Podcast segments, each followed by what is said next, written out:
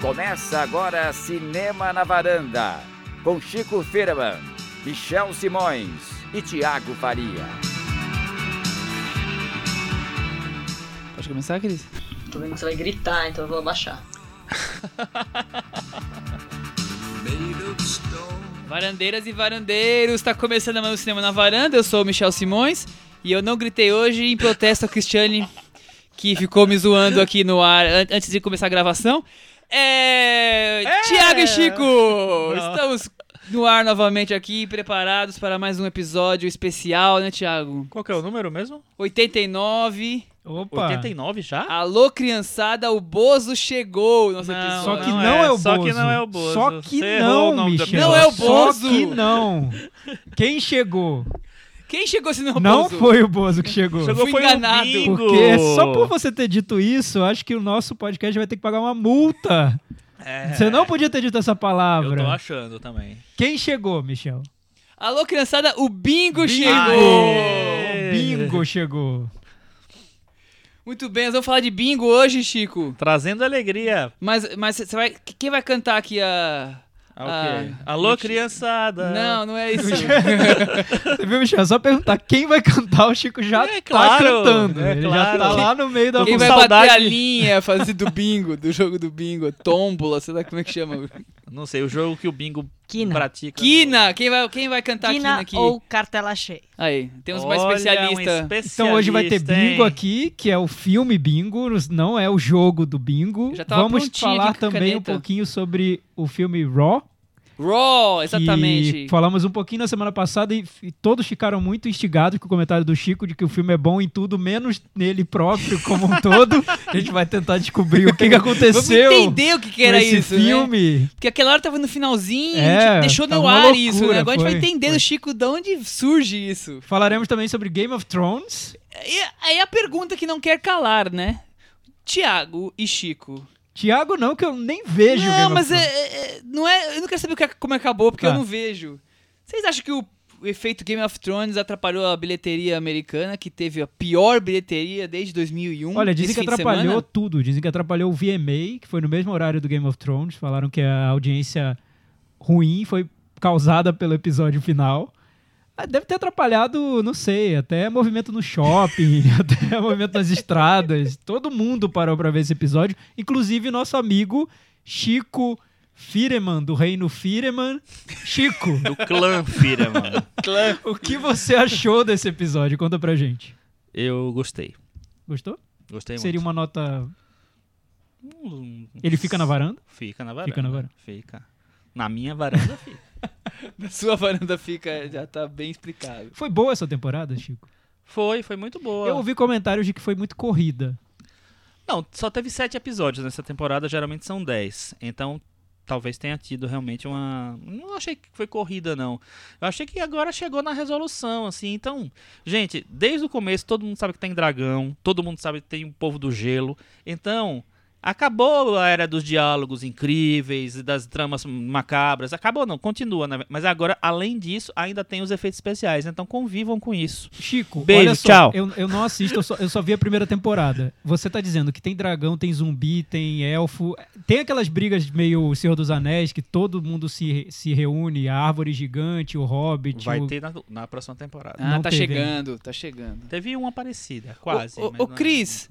Há quem diga que não, foi, que não foi nem o Game of Thrones e nem as chuvas que alagaram os Estados Unidos e nem, Houston, e eu nem gosto de- nada que, que afastou as pessoas do cinema. E sim o episódio perturbador de Twin Peaks des- dessa noite. Foi isso? Eu não achei nada perturbador. Eu achei que finalmente algumas coisas aconteceram. Graças a Deus, aleluia. Estávamos aqui até ag- agora pra isso. Estamos acordando do sonho, Cris? Não Então, dê spoiler as que nós coisas- três não vimos. Por favor. Algumas teorias se confirmam. Várias teorias da conspiração que circularam aí. Achamos que é isso, achamos que é. Algumas coisas se confirmam. Algumas não. Algumas várias. Gosto de teorias, porque em Game of Thrones tem várias teorias É, também. não, várias teorias boas se confirmam. Assim. Eita. É, Muito bem, muito bem. Não, e, então- tem, e tem cenas legais, decisivas. é- é- é- é menos, menos devaneio e mais ação, aquela coisa assim. Agora vamos correr pra terminar, A né? história tá acontecendo agora, é isso. Poxa.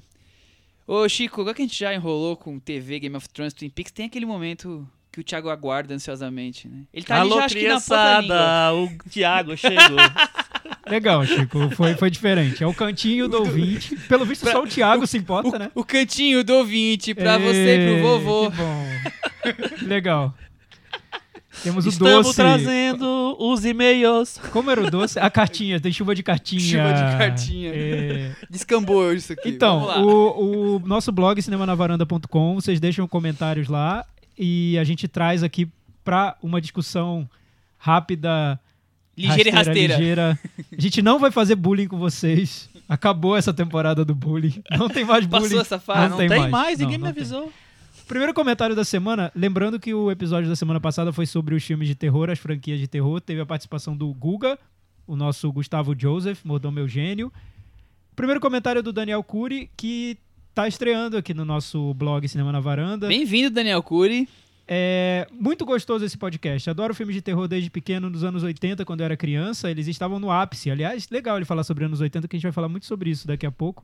Consumíamos todo tipo de coisa, dos clássicos às tranqueiras trash que eram produzidas aos montes naquela época. Das inúmeras franquias, minhas favoritas eram Sexta-feira 13, Massacre da Serra Elétrica, MTV, Halloween, A Profecia e Acampamento Sinistro. Eu não, acho que eu não vi Acampamento Sinistro.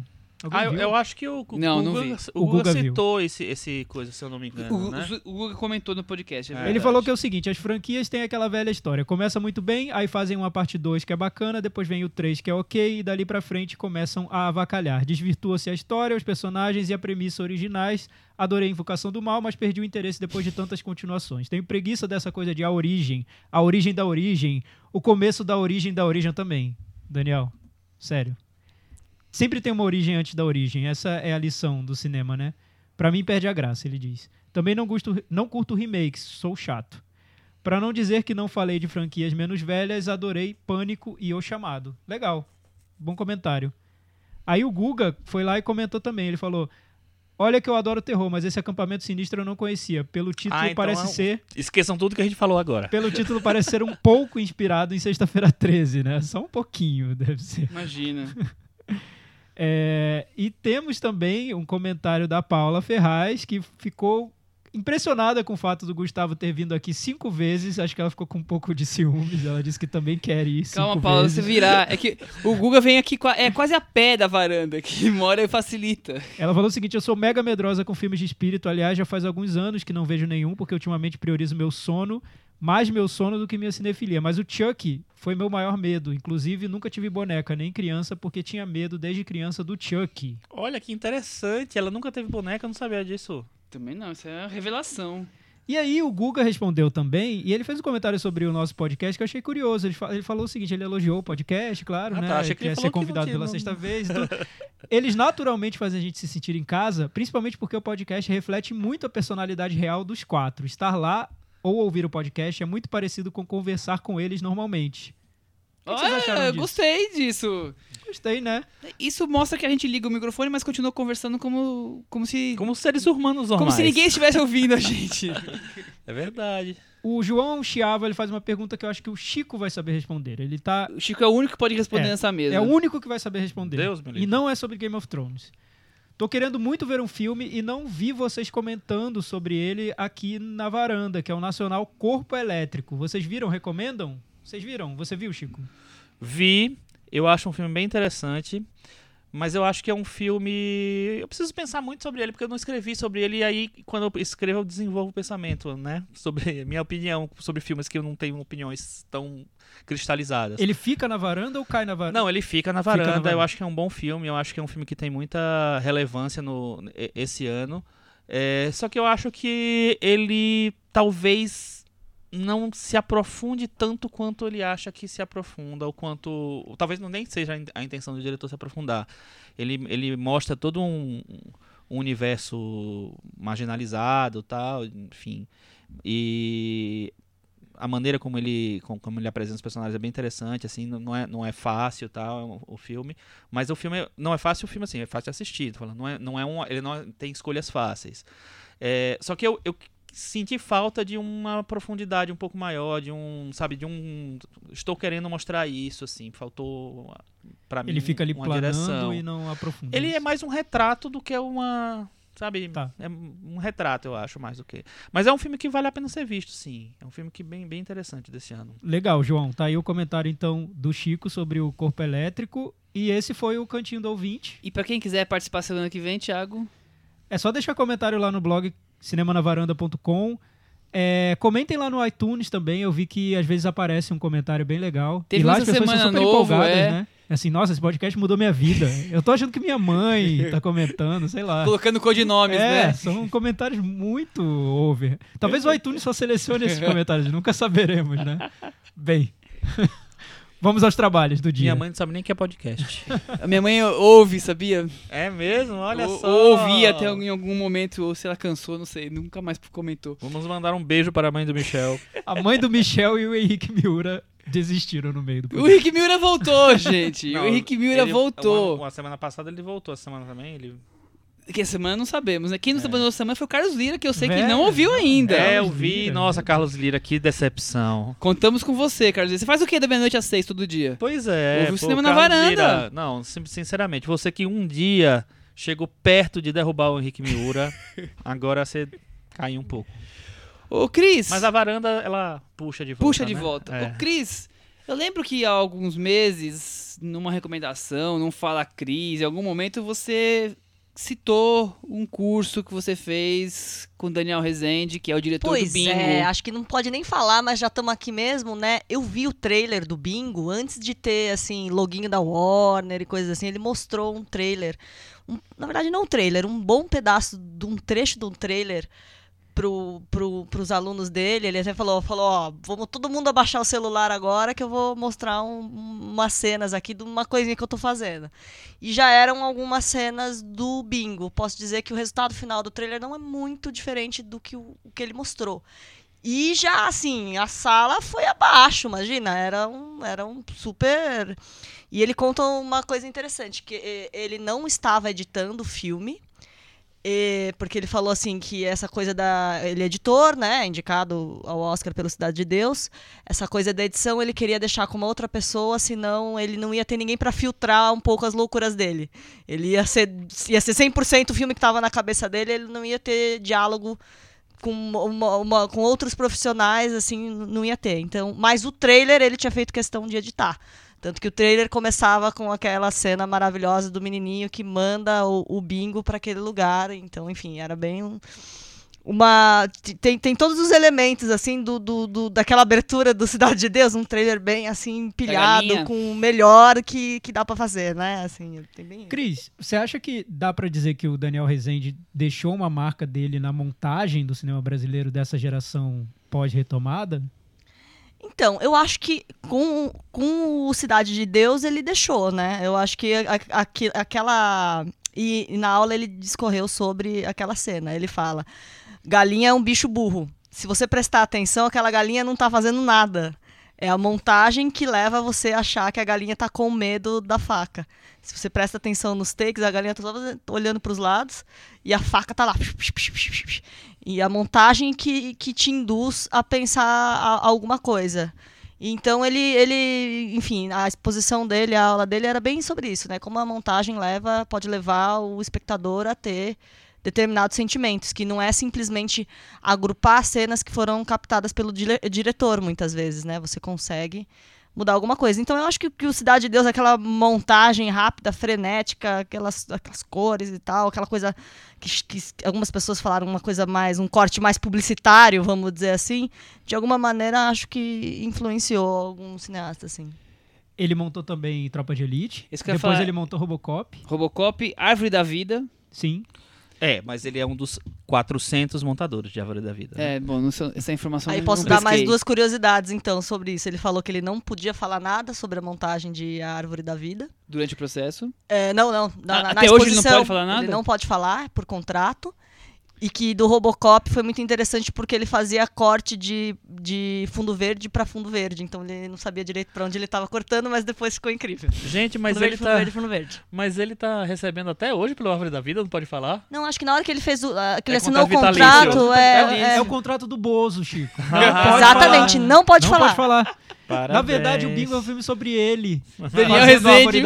Olha, A interessante. gente ainda vai hein? chegar nessa interpretação, lá no- na segunda edição do bônus do podcast. Aguardem um pouquinho. Antes, eu, eu- a Cris fez um comentário que eu, eu vi uma citação no, no- na página do Bingo, do filme, no Wikipedia. Então eu não sei se é verídica, mas é mais ou menos o que a Cris falou de um outro jeito.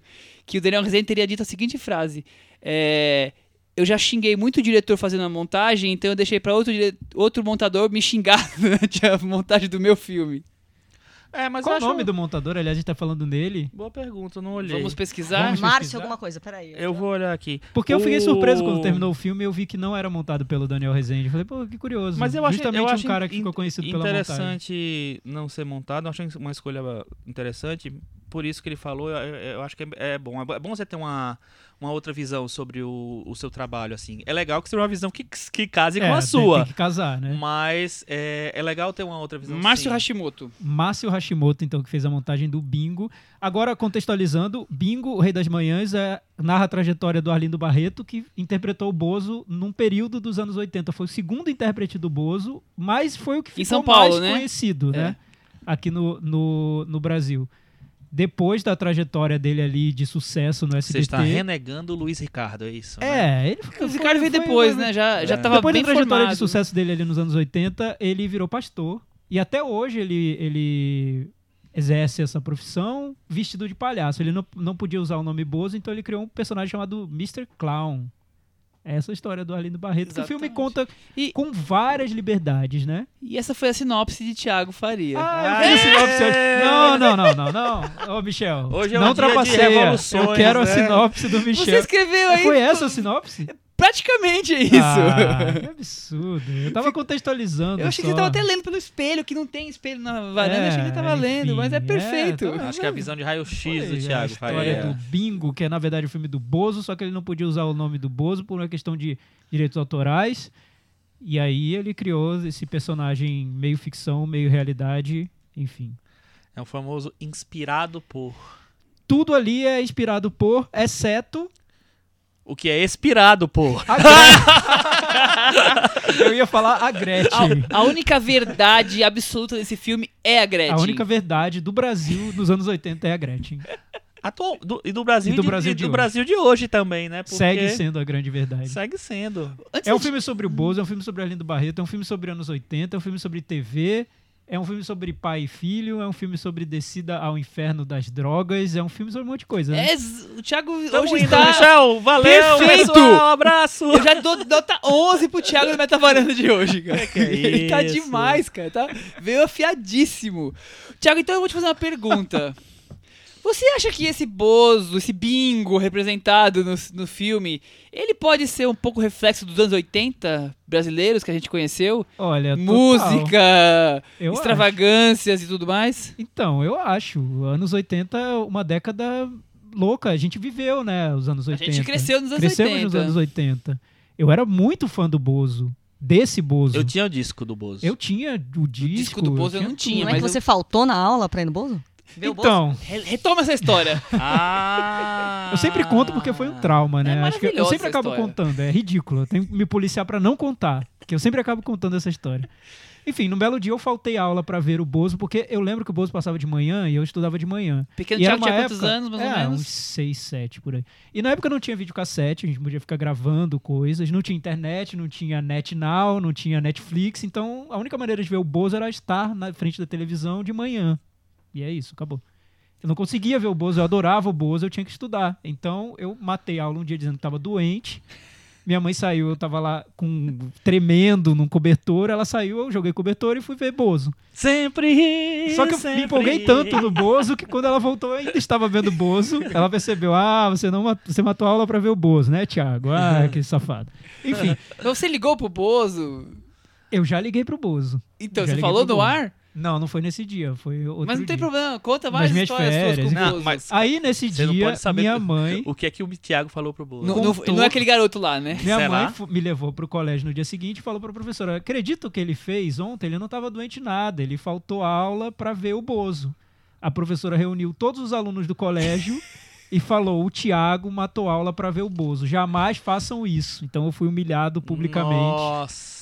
E fiquei com esse trauma até hoje. Eu lembro desse dia, até hoje. Não lembro mais de nada dos meus seis anos, mas lembro desse dia provocado pelo Bozo. Eu achava muito bom. Traumatizado pelo Bozo. Então, você Mas- E- entendeu, e, né? e esse Bozo aí é o, é o Bozo do filme. É o Bozo do filme. Porque o Bozo é entre 84 e 86, Sim, sim, a idade sim. mais ou menos que Entre- o Thiago estava entre ali 80 Entre 84, 84 e 87. por ali. Pegou ali esse período. Foi, foi, esse, foi esse Bozo. E agora, depois de ver o filme, eu revi trechos no YouTube. Achei hilário, incrível. Eu entendi por que eu gostava do Bozo ali, por que todo brasileiro devia gostar do Bozo, porque é muito autêntico o que ele fez. É mais do que o que tá no filme. É brasileiro demais, até. Eu acho que os anos 80 tiveram isso. A gente foi muito espontâneo na televisão e aquilo refletiu muito o que nós somos. Não tinha nada muito ensaiadinho. Não, é, é, é incrível. Eu, eu depois fui fazer mesma coisa que você e fui relembrando de coisas que eu já tinha apagado da memória.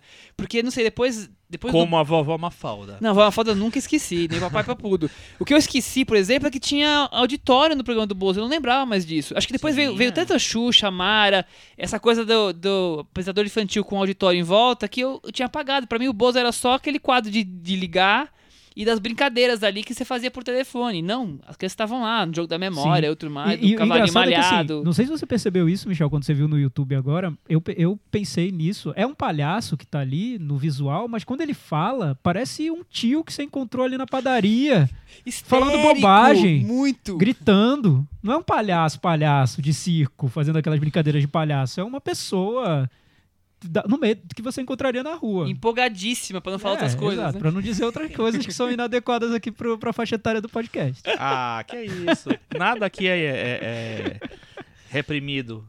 Cê- Mas você também acha, Chico, que ele representa alguma coisa dos anos 80, que a gente consegue resumir? Alguma coisa não, né? Tudo. Ele É es- a essência, eu acho, dos anos 80 da televisão brasileira. Realmente o Thiago falou, é assim, a televisão brasileira era uma loucura, né? O, no- nos anos 80. A gente tinha uma, a principal apresentadora é, do Brasil, ela apresentava com quase tudo de fora, né? Pra No- crianças, pra um programa criança, infantil. Né? É. E era. Era um, assim, um vale tudo pela, pela audiência, assim, que era impressionante, assim. Eu, eu vi. é, o, o BuzzFeed fez um. Eu não vou precisar achar o link. Sobre 15 coisas maravilhosas dos anos 80 na TV brasileira. E aí tem coisa do Bozo, tem várias coisas. E tem uma. Tem a Dercy Gonçalves acabando com a Carla Pérez. Tem uma, uma cena que é a Mara Maravilha. Eu não lembro com quem era o cantor. Ela pula nas costas do, do cantor e começa com aquele shortinho e começa a fi- se, se fingir que tá se dando tapinha. Ela lançou muito antes do, do que a gente vê hoje dos funks dos cariocas. A Mara Maravilha Mara lançou Maravilha. isso. Apresentadora de programa também pra Pra, criança. pra crianças de 8 anos. É uma coisa A nossa incrível. geração ali que cresceu assistindo a esses programas pra crianças, né? Ficou foi assim. Totalmente deformada. eu Por isso nós somos assim, né? Essa coisa. Mas o filme, ele, ele mostra muito, até didaticamente, esse momento em que a TV brasileira, na tentativa de adaptar formatos estrangeiros, acabou corrompendo todos eles, porque eles não funcionavam aqui no Brasil, né? O Bozo, ele chegou com um script bem amarradinho dos Estados Unidos, só que aquilo, aquele humor não era o humor que, que dava certo pro Brasil. Aquela linguagem meio Teletubbies, né? É. Que era pra um público muito menor do que o público que ia assistir realmente, né? Teletubbies. É. É, aparentemente no filme então, ele parece o que, isso. O que né? o Arlindo Barreto traz é essa capacidade dele de improvisar de um jeito bem sacana mesmo, né? Sim. Num programa pra criança. É, lembrando que ele era um ator de porno chanchado. Exatamente. Ele fez muitas porno chanchadas. Quem assiste o Canal Brasil a- conhece o Arlindo Barreto, porque ele está em muitos filmes. E, enfim. E aí esse ator de porno chanchado de repente vai virar o palhaço da manhã dos- das crianças brasileiras. E aí ele leva toda essa bagagem que ele tinha, que é a bagagem da sacanagem. E aí eu acho que as coisas é, meio que ele de certa forma ele revoluciona, né? A, a- a- A transmissão, a, né? a TV brasileira para crianças, eu acho que tá meio. É um momento em que, na verdade, tudo tá acontecendo, porque a a Xuxa tá acontecendo, o Bozo, tá, o Bozo começa antes, né? Tinha Balão Mágico na época, então tudo é, é a época de ouro da, da, da TV para crianças no, no Brasil, é nos anos 80. E, só que o Bozo é o extremo, eu acho, né? É, ele, é o, ele é escrachado Ma- demais, Mas ele eu sai sinto do que era tom, uma- né? eu sinto e o filme passa isso bem. Eu acho que era uma TV pra crianças, mas com uma cabeça de adulto, no sentido de Adultos- vamos pegar essa audiência É. que tem nesse horário aqui. De qualquer jeito, de qualquer né? jeito. Então, a- o momento em que o Bozo leva a Gretchen pro programa já foge de qualquer é, planejamento de um programa pra criança, né? Já, já fugiu do tema, eu acho, você levar a Gretchen pro programa do Bozo. É, mas se você lembrar do, do programa da Xuxa, do- das apresentadoras Mas, mas eu acho que a Xuxa foi influenciada 80. pelo que o Bozo fez, porque a Xuxa veio um pouquinho depois. A Bo... nem pela Gretchen também. Também, É, mas, também. mas, o, mas o, o programa da Xuxa, um pouco antes na manchete, eu lembro, porque eu assistia, Eu também já assistia. era Clube muito sensual, assim, pra... Era uma loura gostosa apresentando o programa. Era, era a namorada do, do Pelé que É, tava surgindo ali. exato. Então, é- era outro mundo. É até difícil tentar explicar pra quem é pros millennials, né? Porque eu acho que O que foram os É, anos 80, não, né? não tinha nenhum desse nada de policiamento Não, e os do, 80 do é- conteúdo. É né? uma década maluca, né? Porque além de tudo que nós estamos falando, essa coisa escrachada, essa coisa que o, o sexo era muito mais próximo de qualquer idade, mais liberado do que a gente tá acostumado até hoje. Mas também a época dos mullets, dos menudos, do, do Chitãozinho Chororó. da- é uma época que- da coisa do feio virar bonito em, em vários pontos, né? A gente fala Naquela que época era bonito. é a década perdida, né? Não, agora tá voltando a ser Eu acho que é uma bonito. década Aquelas- dos. Acho que era a década do- é- da pochete. Da A pochete. pochete Também, voltou moda. é. Não, e é, é como é aquelas calças que são Saint-Tropez. Saint-Tropez. Tropê, tá voltando. Eu vi esses dias, eu tava na Paulista, domingo tinha uma moça com a calça Saint-Tropez. Eu disse assim, acabei de passar pelo túnel do tempo. Mas eu acho é, que era a década de excesso e de falta de limite. é, eu Mas falta acho, de limite no verdade- sentido, vamos experimentar pra ver até onde a gente vai. Então, eu acho que, é, que é exatamente isso. Eu acho que é uma. As coisas. Você não tinha muito tanta referência do que, do que podia, do que não podia, do que era, do que deveria ser. Então, tudo, tudo era meio permitido ali. Lembro? É armação E- ilimitada, aquela coisa exagerada, caricata, né? A E eu- não, eu adorava. Eu, tô- eu adorava. Até as novelas Mas era- também. mas tinha é porque muito se aproveitava forte esse clima da abertura, depois da, da ditadura militar. Então você Sim, tinha um pouco tinha essa, essa vontade de tudo é permitido e vamos vamos explorar o que estava aqui represado, né? Acho que era, É, era essa a que- sensação. E principalmente, de, de- é, principalmente não, e é, inclusive desde o começo dos anos 80, quando ainda era ditadura militar, mas, mas já tava, o negócio já tava bem mais light. Vocês estão falando, a primeira cena do filme, não é spoiler, podemos falar, é o carimbo de censura livre pro, pro Bozo durante a ditadura ah, militar. Isso é bem legal. É bem isso E legal aparecia isso. no, no cinema na época, né? Na época, É. todo filme, antes de começar, aparecia exatamente aquele carimbo é, É. o- da, da censura, com a classificação indicativa, que não era, não era classificação indicativa que falava, era censura, era censura livre, censura 12 anos, censura 14 anos. enfim. Permitido exibir ou não, Permitido ou também não. tinha os que eram Era bloqueados. é. Mas uma coisa que você falou, o negócio de que os, os millennials não devem conseguir entender direito. Eu acho que além de- de não conseguir entender direito o que era nos anos 80, porque tinha isso, porque tinha aquilo, eu acho que também eles não conseguem talvez entender direito porque a televisão não é mais o que ela era como era nos anos 80. Nem o papel dela já Primeiro não é mais porque igual, só né? existia a televisão é, aberta. Então, tudo era passa- passado pro Brasil inteiro, não tinha canais específicos de nada. Então, tudo era. é, as grandes redes eram, tinham tudo. É, e hoje em dia, eu acho que. A, a gente cresceu assistindo o programa infantil. É, hoje em dia, além de não existirem programas infantis mais, eu acho que só tem um, talvez no SBT. É, as crianças não assistem mais. Ela, Só ela- quer saber do porque- desenho, né? porque tudo tá muito mais fragmentado. Então, eu, eu tenho um sobrinho pequeno que ele não sabe o que é programa infantil. Ele, ele assiste desenho, ele assiste coisa no YouTube, ele é, gosta, de brincadeira, gosta de brincadeira de youtuber. Mas é, ho- hoje em dia que o, o sentido do, do, do programa infantil como é, o momento da criança na televisão não perdeu, se perdeu o sentido, não existe mais. Tá tudo muito é, diluído. Então, imagina, era a única opção para você, quer dizer, tinha, tinha vários canais, vários não, tinha dois ou três canais, quatro, sei lá, mas três canais que tinham programação infantil, você escolhia entre eles, mas assim, era só isso, então as, as audiências, a audiência era muito mais, eh, era muito maior, a, a relevância da- desses programas era muito, era muito grande, então... É, É uma época que, uma época que quase não tinha nem videogame ainda. Não, não tinha. E o os, Atari tava começando a surgir, quer dizer, é, a opção que a criança tinha era assistir televisão. e os você desenhos passavam dentro dos programas infantis. Então você via He-Man, na Xuxa, você via. Não sei não lembro o que é que passava no bolso, mas. Enfim. Os desenhos, os- a única chance Tom de você assistir os desenhos era no, no programa infantil. E é isso. Então, vocês não vão entender. Eu acho também que às- às vezes se, se banaliza um pouco e tratam. Muitos tratam a época como uma época em que tudo era feito de errado na televisão. É, sim, tudo era permitido, então vários excessos passavam ali, tinha muito. É, muito conteúdo ali que não era para criança e que era veiculado em horários infantis. Realmente, hoje teria uma discussão sobre o que vale passar e o que não vale. Na época não se discutia. ia É. rediscutir. Na época valia tudo, eles estavam experimentando e testando para ver o que dava audiência e o que não dava audiência.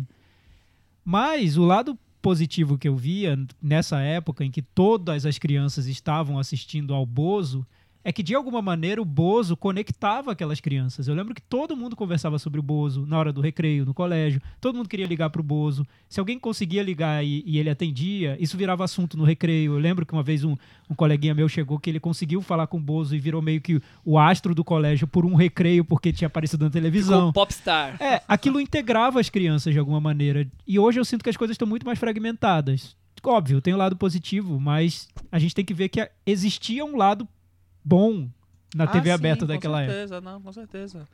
E a própria experimentação da linguagem levou ao que a gente tem hoje também. Né? Ah, exato. O que... Na maneira como os apresentadores se portam no Brasil, com essa informalidade, acho que isso tudo, a origem mesmo tá aí, né? É, eu, eu assim, não é exata, talvez não seja a origem, mas assim, com certeza tem influência. Então, assim, o, o- essa particularidade da TV brasileira, eu acho que ela se consolidou nos anos 80. Muito bem. E, E o filme, E né? o filme? Vamos falar E do o filme, filme? né? o filme. Estamos fugindo do filme, É. indo pros anos 80. Vamos, já- falamos dos 80, vamos mergulhar em bingo agora. Bingo. Bom, a história desse, desse ator de porno chanchada que encontra ou garimpa uma oportunidade de virar o palhaço, que acaba se tornando o palhaço mais famoso do Brasil durante muitos anos. E o anonimato, Thiago Faria. Ele não pode contar pra ninguém que ele é o, É, o palhaço tão famoso. Esse eu acho que é um gancho dramático entre vários que o filme tem. É, o modelo dele, do, formato do filme, é bem típico de cinebiografia. Ele narra a história de um personagem que chega ao auge e desce ao inferno. A gente viu vários filmes com esse modelo. Para mim, a diferença nesse caso, além dessa história do anonimato que tem no filme, só que ele não explora totalmente o filme inteiro isso, é, o que torna o filme saboroso para mim, para quem e para quem viveu aquela época, eu acho, é mostrar bastidores desse período que a gente acompanhava sem poder ver o que acontecia atrás da cortina. A gente via pela televisão. Então, saber o que acontecia nos bastidores do Bozo, quem era aquele cara, de onde ele tirava a inspiração dele, de onde ele veio, o que ele fazia, Não já é as muito ideias, saboroso Sim, sim. já, é- já entretém muito, já torna a sessão. provoca essa imersão no filme que, que é, é uma grande diversão, não dá pra dizer que não. Eu achei que foi um- uma sessão que passou voando, foi super divertido. Quando terminou a sessão, eu comecei a pensar no- em como o filme organizava tudo aquilo de um jeito que é um pouco fácil Uhum. que não é dos mais sofisticados até. É bem o padrão da cinebiografia. E o filme fica muito focado, eu acho que até demais, na relação do personagem com o filho dele. Vira quase o tema do filme, porque abre o filme, passa por, pelos principais pontos do filme, é como se fosse a linha que une tudo ali, todas as informações que tem. Eu não acho ainda que seja o ponto mais forte da trajetória do Alindo Barreto, a relação dele com o filho. Não porque isso não aconteceu daquele jeito na realidade. Lendo sobre a, a história, eu vi que aquilo, na verdade, não, não aconteceu daquele jeito. Mas porque eu, eu senti algo muito lugar comum para um filme desse perfil de cinebiografia. Você mostrar um filho que é filho do palhaço e o palhaço não consegue dar muita atenção para ele, ele se sente afastado e o palhaço é o palhaço de todas as crianças brasileiras, menos de um garotinho. Eu senti que rolou um lado melodramático, folhetinesco ali que destoou, destoou um pouquinho do que eu estava esperando do filme. Mas foi muito divertido. Enfim, tem vários pontos pra gente discutir. Vamos pegar esse ponto então. Eu também acho de longe a parte mais fraca do filme a relação. Toda a relação que o filme constrói entre pai e filho. Eu não acho O- fraco, o, Chico, vou fazer uma pergunta aí você comenta tudo que você quiser Sim, falar senhor. sobre esse tema. Sim, senhor. Você acha que foi uma imposição do, do, do retratado? Fazer essa, essa coisa bonita, começo, meio e fim, da relação dele com o filho. já que, já que depois ele, ele, ele tem um lado religioso na vida, na vida real dele pós-bozo e Eu tudo mais. Se ele teve influência, não. Você acha Michel. que não? Eu imagino o seguinte, assim, primeira coisa. É, o fato desse filme ser, um, ser um- dessa biografia, que é, talvez é um, é um modelo de filme da Globo Filmes, ser sobre um, um personagem que ficou famoso no SBT, na concorrente da Globo, a principal concorrente da Globo nos anos 80, 90, enfim. É, sempre foi o SBT.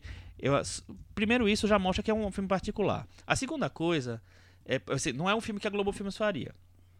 E eu acho que a Globo Filmes é, não, não conseguiria fazer com a liberdade que ele tem com, com Sem essa dúvida. coisa do de lidar com a Globo, assim. É, segunda coisa, como existe a barreira, que é, que é interessante isso, como existe a barreira, assim, você não pode usar o, o nome Bozo, que é uma marca, tem mil processos, enfim, já é uma, já é uma coisa meio é, conhecida que, que existe uma- um problema jurídico quando você fala, quando você cita, quando você é, conversa com o grupo. Por exemplo, a gente não pode fazer né, um programa de televisão sobre o Arlindo Barreto e falar o nome Bozo.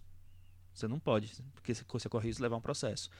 É, então, só o fato dele, de- dele não conseguir, de- não, não poder falar o nome Bozo e ele criar uma história de ficção a partir disso, você amplia muito a li- a liberdade que você tem eh, sobre o assunto. Então ele consegue fazer um filme em que ele dá umas alfinetadas na Globo, ele consegue f- criar uma história de ficção a partir de um personagem que existe, porque ele não pode contar a história daquele personagem, então tem muito mais liberdade para ele criar e inventar o que ele quiser. Eh, então, pra, eh, é- do jeito que ele, que, que ele pensou nesse projeto, eu acho que o projeto ficou tão particular, tão eh, tão fora de padrão, apesar dele ter dele estar dentro de um, de um de um formato padrão, que pra mim o filme já vale a partir daí, sabe? Só o ponto de partida. É um, é um filme é, que tem uma coisa pop que no Brasil é difícil de ver, é, a não ser que quando é uma coisa muito muito boba tal. É, e que e, e ele consegue ter uma visão sobre uma época, fazer um retrato de época. Ele consegue usar atores que estão na Globo pra falar de um personagem do SBT. Tem, tem, tem tanta coisinha ali é, pequena assim que eu acho que o filme é tão fica tão particular, porque assim, é um filme que tem muitas cenas contra a Globo e só tem elenco global. E não é uma comédia global tradicional. Você tem Vladimir Brista, você tem o Pedro Bial fazendo o Boni. Que- quem mais do que, do que a- o Pedro Bial ali, É. né? Pra Você representar isso. a- a- é, chama a Globo de rede mundial, mas você dá várias alfinetadas na Globo. Então, assim, eu acho que tem uma coisa meio de acordo ali, um, um acordo de bastidor. Porque você pega, pô, o Pedro Bial, é um dos, do- dos grandes símbolos da Globo, e ele faz um personagem que deixa a Globo meio com cara de patética, sabe? Então é um filme que tem uma liberdade que talvez só o Daniel Rezende, que tem uma carreira mais internacional, conseguisse ter, conseguisse fazer esse filme no Brasil. Eu não, eu não vejo alguém, outra pessoa fazendo esse, esse filme no Brasil. Eu fui bem complexo agora falando Não, eu, negócio. Tá eu- eu- ótimo, não, acho que tá foi, Eu também foi não vejo. perfeito, Chico. Até É. quando, quando eu fui nessa palestra aí do Daniel Rezende, ele falava assim, que ele tinha construído uma carreira como editor e aí ele decidiu que ele queria pular de cadeirinha, que ele queria virar diretor, então ali é o momento de concessões, de pensar e tal. E que na hora que ele foi escolher um roteiro, ele queria alguma coisa que as pessoas fossem ver, que tivesse uma ligação, uma conexão com as pessoas. Ele não queria fazer um filme sobre o mundo dele ou, ou coisa assim, sei lá, out- outros tipos de filme que a gente vê o cinema brasileiro fazer que são assim muito mais é, particulares no sentido de que assim, ah, essa é a minha obra, essa é a minha verdade, vocês aceitem ou não. Ele- eu senti na fala dele que ele queria um filme que tivesse algum apelo de público. Eu até brinquei, é tipo o Edgar Wright brasileiro, ele quer fazer alguma coisa com assinatura mas que as pessoas vejam, por mais que a gente tenha tido essa, essa derrocata aí na, na, na bilheteria no primeiro fim de semana, que aparentemente não, não foi tão bacana como poderia ser, ele foi em busca de um tema que tivesse uma ligação com o público que ele queria. E o que eu acho mais surpreendente é que é um público que não é muito, assim, não é muito pensado, não se pensa muito nesse tipo de público no, no cinema brasileiro, né? Esse conteúdo, assim, anos 80 e tal. Outra coisa curiosa que eu aprendi indo ver palestra do Daniel Rezende é que ele tem um filho que deve ser um pouquinho mais velho do que esse menino que está retratado no, no filme do Bingo. Um menino de cabelo azul, assim, daqueles cheios de opinião.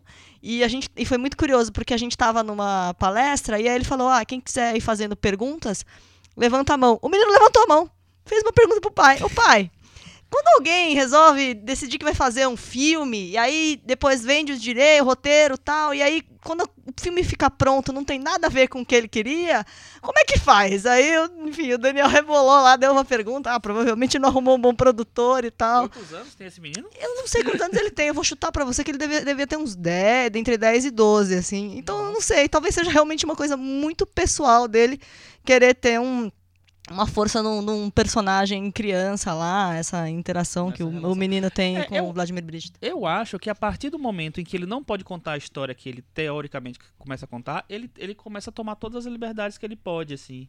Então talvez assim, a, a, relação dele com o filho talvez não fosse uma relação que retratasse muito o Arlindo Barreto e tal, mas assim, aí eu, eu acho que ele começa a, contar aquela história e eu, do jeito que ele começa a contar outras histórias. Eu acho que as licenças que ele toma no filme, pelo menos uhum. na minha opinião, funcionam muito bem pro filme. Então, ah, o Bozo ou o Bingo é o primeiro e não é o primeiro na verdade, ou outras coisas que a história vai, vai contando, a relação dele com a mãe com, ou com a com a esposa, que não é esposa, sei lá, que é mãe do filho. Quer dizer, eu acho que isso ele condensa a história de vários personagens num só e funciona muito bem.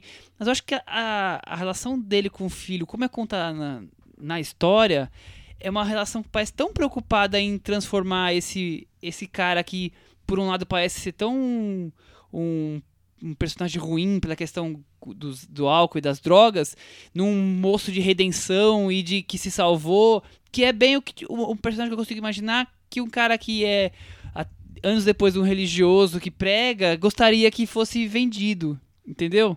Então me pareceu muito quero agradar o meu retratado. Eu não sei nem se, se isso foi uma liberdade, se foi coincidência, mas ficou muito bonitinho, muito perfeitinho. É, dizer... imposição eu acho que não. Mas a gente tem que lembrar, ao mesmo tempo, que apesar de todas essas liberdades que o filme tem, quando termina o filme, ele explica: esse filme é inspirado na trajetória de Arlindo Barreto e tem imagens do Arlindo Barreto. Então tem uma conexão com a realidade. Ele não fez o, uma piração dele inspirada livremente no personagem do Arlindo Barreto. É inspirado nele. Tem, um, é, tem eles, uma âncora na Eles realidade. gravaram horas de entrevista com o Arlindo Barreto para pegar né, o que eles queriam. E o, o Arlindo conta em entrevista que ele fez uma exigência. Ele queria que a, a conversão dele fosse retratada no filme de alguma forma. Ele não queria só a parte do oba-oba. Ele queria que tivesse alguma coisa é, relacionada ao momento em que ele se torna evangélico. Então, como é um pouco. Ele topou, né? Contar a história dele de alguma forma para a equipe. Então, acho que teve essa concessão, sim. E é muito típico também. Isso que o Michel falou, eu, eu concordo. Porque é típico dessas histórias de conversão. Você contar tudo de ruim, e errado, ilegal e maluco que você fez para no final você falar que encontrou Jesus e que, e que tudo coisa... deu certo, que você que, virou pastor. E que eu sou o melhor pai é, do, do Toda mundo. a história de conversão é assim. O livro da André Surak daria um, um filme explosivo, né? É, Porque no final tem uma conversão. Mas é. o, que, o que eu acho é o seguinte, assim, é, eu entendo o que vocês estão falando, mas eu não acho que o filme tá, dá esse peso para essa, pra essa coisa toda, não. Eu acho que ele, ele, ele é muito mais leve na maneira como ele conta. Ele, se, se fosse uma, uma biografia confessional brasileira, ele teria um tema, um, uma coisa muito mais pesada, ele teria muito mais caricatura. Eu acho que ele tem uma leveza, um, não é, talvez não seja leveza, mas assim, é, ele não é.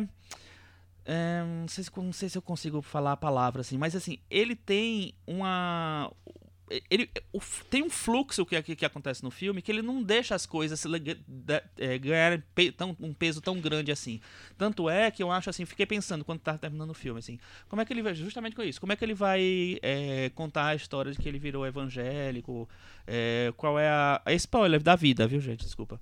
É, tal. E aí ele, ele resolve numa cena que eu achei boa, sabe? Que eu achei que não. Que, que não. é, que ele não vai de encontro, ele não. não, não a redenção ali, eu acho que é bem trabalhada. Eu acho que não, é uma cena que ele resolve tudo. Ele não vai, ele não fica defendendo o personagem. E, e também ele, eu acho que ele não condena o personagem. né? É, eu acho que as, as cenas em que o Bozo tá cheirando ou o Bozo tá é, bebendo ou o Bozo tá fazendo loucura, não, elas não são filmadas como se fosse o personagem fosse um vilão e depois ele foi, ele vai ser sal- salvo. Eu acho que é ele tem um tom de, de, de tentar entender o personagem e meio que até, até defender um pouco o personagem. Assim, eu não vejo tanta caricatura quanto eu veria numa, numa biografia convencional, entendeu? Então, Chico, o que eu noto do Daniel Rezende, isso que a Cris falou, eu, eu acho importante, que ele é o cara que pega o fio ali da, da meada do cinema brasileiro de Cidade de Deus, Tropa de Elite, Fernando Meirelles e, e José Padilha, de um cinema pop, mas que trata de temas é, brasileiros e que quer conversar com um público grande, que tem um apelo internacional esse cinema que era feito nessa época por esses diretores, ele foi um pouco que deixado de lado depois que esses diretores foram para fora do Brasil. Não teve herdeiro ali. Quem continuou fazendo? Quem fez o Tropa de Elite Três, três, quatro. O outro Tropa de Elite, o outro Cidade de Deus, não teve. Uhum. E agora eu acho que o Daniel Rezende é o cara que volta, Eu como se concordo. amarrasse essa geração de volta aqui Uhum. pro, pro cinema.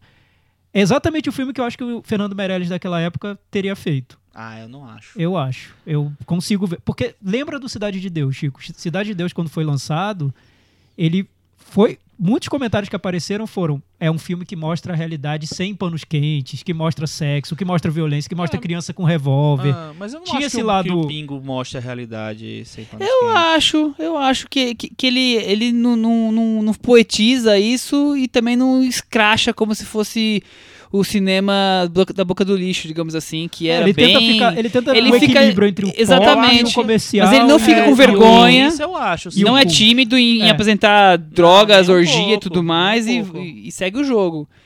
O, que- o que eu acho é que o filme, ele tem uma cena que eu acho crucial, linda, eu não vou falar porque é spoiler, mas é a cena do corredor. Que eu acho que é a me- melhor cena do filme com relação ao cinema. Mas que dali pra frente eu vou perdendo o desinteresse do filme completamente, que é quando ele vai dando os desfechos pra história. Então, eu não sou muito fã daquela cena do corredor. Que eu acho, é, ali eu acho meio clichê. É, Eu também. Eu, acho que é. Ele, ele, ele tem uns dois ou três lances de, de cinema, assim, né? De tentar fazer o cinema que eu acho que não, não acontece. É, Eu até acho que a captação dele do começo é muito televisão. Mas ele tá mostrando televisão de alguma forma, né? Então, Eu acho que podia até é ter usado mais a estética da televisão. É. O que o, o que o Pablo Larraín fez no No, ele podia ter usado, porque no início do filme ele usa a estética do VHS, tem a Bem no história do tracking, ajuste o tracking, O trailer tem mais isso, eu acho, mas né? ele vai deixando a imagem velha de Ele lado, abandona, né? ele vai abandona, é, abandonando. é, ele Se- Eu abandona. acho até que podia ter usado mais, mas enfim. Por exemplo, nas legendas do, do filme que ele usa, tem aquele tom meio retrô. Uhum. É, tem. Um pouco. Mas é opção filme. estética, É a né? opção dele, né? Beleza. O que eu noto que me incomoda mais no filme é que eu acho que ele tinha uma história incrível pra contar, que é a do Arlindo Barreto. Um personagem incrível mesmo, que eu, eu lendo, depois eu fui ler matérias sobre ele, eu achei mais interessante as matérias do que a trama do filme, porque Uhum. é um personagem muito bom. O cara veio da porno chanchada, virou bozo, virou palhaço, virou o astro do Brasil nos anos 80, a maior audiência, superou a Globo. É incrível o que ele fez. Mas ele pega essa história e eu sinto que ele não acredita que essa história vai render um filme. Então ele vai acumulando, criando camadas de histórias que são muito clichê. A história do- da relação dele com o filho é clichê. A história da descida dele nas drogas, meu Deus do céu, já vi isso 500 vezes. Não precisava. Acho que não precisava. Você acaba dando umas camadas genéricas para uma história que era muito boa. A história do personagem em si era muito boa. Não precisava colocar o filho amarrando, não precisava mostrar ele dando bebida pro filho e ai meu Deus, agora vai ter um ponto de mudança na vida desse personagem, a relação dele com a mulher, a pensão. Sério, era um personagem muito bom. Conta a história do personagem. Acredita no personagem. Mas eh, eu acho que tem duas coisas aí. Primeiro, eu percebo tudo que você tá, tá falando e até concordo que tem, que, que tem um- uma, umas idas clichês. Só acho que ele não, essa- esses clichês não têm o peso dentro do, do, do filme ele não dá um, um peso tão grande para as coisas como numa biografia tradicional. Eu acho que ele vai muito, É, eu acho muito que não além. também. Eu acho Não, que É, e outra coisa também acho tanto eu que, acho que ele. é o seguinte, assim, tudo bem, o Arlindo Barreto é um super personagem, mas não dava pra contar a história dele do- do- totalmente, não dava. É porque, Porque não. é o Bozo. Porque não, assim, fala- chamando de bingo e já Globo de Mundial e o SBT de, de então, TPP. será que dava? Isso aí, isso aí a gente Eu não acho que sabe. dava. Eu não sei, eu não sei, porque eu acho que existe uma- uma- uma- um patrulhamento muito grande do que é do que sai é, sobre o Bozo no mundo, assim. E se ele fosse mais fiel à história, eu acho que ele teria problemas. Se fosse, fosse completamente. Eu acho. Isso aí é, uma- é uma- um pensamento meu. Isso falando porque, assim, eu trabalho em televisão, a gente já fez matéria sobre o Bozo e é muito complicado. Não é fácil. Chico, mas assim, É. você concorda que a, a opção de criar essa linha narrativa do filho é uma opção. Ele poderia ter criado N linhas não, beleza, narrativas. mas, né? eu, mas eu acho também. Não me incomodou, sinceramente. Assim, eu, eu entendo, tá? Acho que tem clichê, acho que tem aquela cena da, a- da, da bebida que é clichê, que dá virada e tal. Mas ainda assim, eu acho que o, o filme tem um. Um fluxo tão diferente, assim, que ele. hum, ele não me incomoda, ele nunca me incomoda, realmente, assim. E eu acho que ele, ele realmente oferece um, um- um cinema que é intermediário entre. Ele o é- popular ele- e autoral. ele tem uma, uma coisa autoral ali, mas ele, ele, ele tem uma, uma pretensão é, popular, de, de atingir o público e tal. E ele é, e é um cinema que assim é completamente isolado realmente no Brasil, assim. Porque no Brasil o popular é, é muito popularesco e o autoral é autoral demais. Então, assim, o, o cinema médio, assim, sabe? O cinema médio que eu falo no sentido de, de público. Que agrada, de agrada todos os coisa. públicos, né? Assim, a gente Eu não falo isso tem, faz a tempo. gente não faz no Brasil, a gente não faz. Não faz, verdade. né? É, e, E eu acho que ele sair do modelo Globo Filmes, do modelo de, de não ter esse peso da Globo Filmes. É uma bom vitória também. É uma eu, vitória. eu acho assim, que, que ele nem vai pra, pra uma comédia Globo Filmes cheia de bobagem e tal, e ele também não é uma, um- uma biografia Getúlio, Olga tal, sabe? Que tem Padrãozão. uma, que é, sabe, que é quase uma reverência ao personagem, que elimina todas as coisas é, num estilo Sofia Coppola que, que incomodam do personagem, sabe? Eu acho que tem, assim, e eu acho que é muito é, orgânico, na verdade, quando, quando ele, ele extravasa o Bozo. Aquela cena dele. É, é um, pouquinho spoiler, tá, gente. É, aquela cena Pirando dele na TV? pirando quando ele, vai- ele Não, chega é- a é primeiro muito lugar bom. é muito boa. E, e como, e como ele mistura o delírio do Bozo com o programa do Bozo, É, e cria aqui o isso, delírio, é, como se isso. fosse o, o- um mundo louco dos anos Onírico. 80, que junta tudo, é, é bem legal. Você ia falar alguma coisa, Cris? Não, que na verdade o que me incomoda no filme mais é a atuação. Que assim, eu acho que o, o Vladimir Brista vem bem enquanto o Bozo. Acho que ele encarnou super bem, assim, o corporal, o gestual, assim. Mas que na hora que o, o, o filme pede um tom mais dramático. A hora que ele tira a maquiagem, eu acho falta. que ele não, segu- não, não conseguiu segurar. Na verdade, o que me incomoda mais é um pouco isso. Mas eu acho que tem cenas belíssimas. Aquelas cenas com, com o, Domingos, o Domingos Montanheiro no circo, eu acho que tem várias Super coisas legais. bacanas Não, ali. E, e é, é legal porque, assim, foi, foi uma, uma homenagem voluntária, né? Exatamente, falando assim, assim. e falando do, do, do cerne do trabalho do Domingos fora da TV, que era essa vivência no circo, né? Ele circo, começou é a no circo, dele. né? E parece que o cara que, que contracena com ele, o outro palhaço, é, é um parceiro dele de- das antigas também. Foi uma, uma- é bem legal também, eu gostei não, pra disso. mim, o mais legal do filme é televisão. Se Aham. o filme tivesse sido inteiro, ele chegando pra fila do Bozo, gravando o Bozo e acabou o filme, o filme inteiro ali, Nossa, pra mim teria sido É maravilhoso. muito saboroso assi- assistir o Bozo, acho o que tá- pré eu não também acho pode, que o é o Arlindo melhor. queria a conversão. E eu ah, podia colocar isso no letreiro final. Depois, cinco anos depois, Arlindo. É, pronto. Mas o- depois de se drogar muito e perder o filho, é, pagar pensão. Pegar todas. ma- Mas a cena da televisão, o momento da TV diz tanto sobre a época, diz tanto sobre o Brasil, e não precisa sa- nem sair daquele estúdio pra mostrar tudo isso. Aqueles rock anos 80 que ele tocava pras crianças. Total, aquele gente. momento das crianças dançando rock dos anos 80, as invenções deles, os improvisos, como ele jogava com a equipe, como ele lidava com a diretora, tá tudo ali, né? Parece um mini filme concentrado naquele momento. E eu achei uma delícia. Eu ficaria vendo mais daquilo. Acho que Sim. minha decepção é porque eu queria ter visto mais daquilo e não a história de um pai com filho. Quando aparecia aquela criança, eu, Entendi. gente, Não, sai da é. minha frente. Ai, Que garoto chato. eu só pensava boring essa criança. É, quando ela volta pela quarta, quinta vez, já deu, né? A gente já É, entendeu não, o que ela queria. entendo. É, não, é- não, é a par, não é a parte mais legal do filme. Eu já entendi.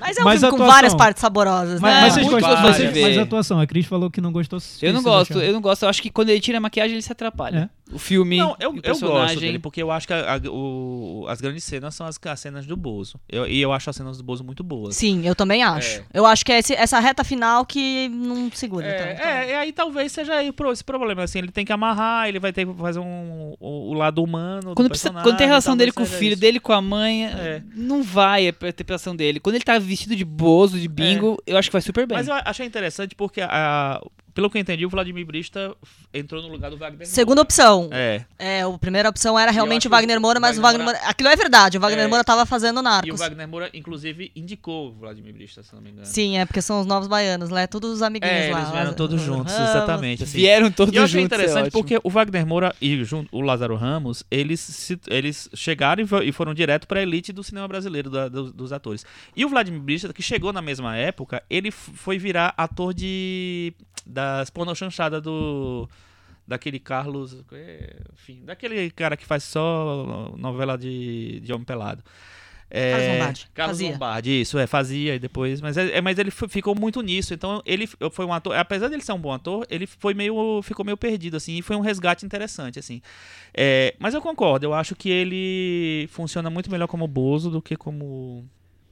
Muito bem. Eu achei funcio- funcional, eu não achei uma grande atuação. É. Mas até nisso me lembra mais o método do cinema americano, de pegar um ator que funciona pra vender o filme e que não necessariamente vai dar aquela atuação Bem pra tudo, né? maravilhosa. Mas em biografia eles querem ganhar o Oscar. É, exato, assim, é, né? é pela carac- caracterização. né? É. Mas depois assistindo ao Bozo no YouTube, eu vi que a atuação dele poderia ter sido muito melhor. Ah, sim, essa é, com certeza. Ele não foi ao extremo do É. Bozo. Ele, não foi full Bozo, né? Ele foi metade ali, Agora, quase. agora uma coisa que, é- que me é muito curiosa, eu já falei um pouquinho aqui, que é o seguinte, assim, é- é- eu, eu queria entender como foi essa negociação, porque eu acho que teve uma negociação com a Globo.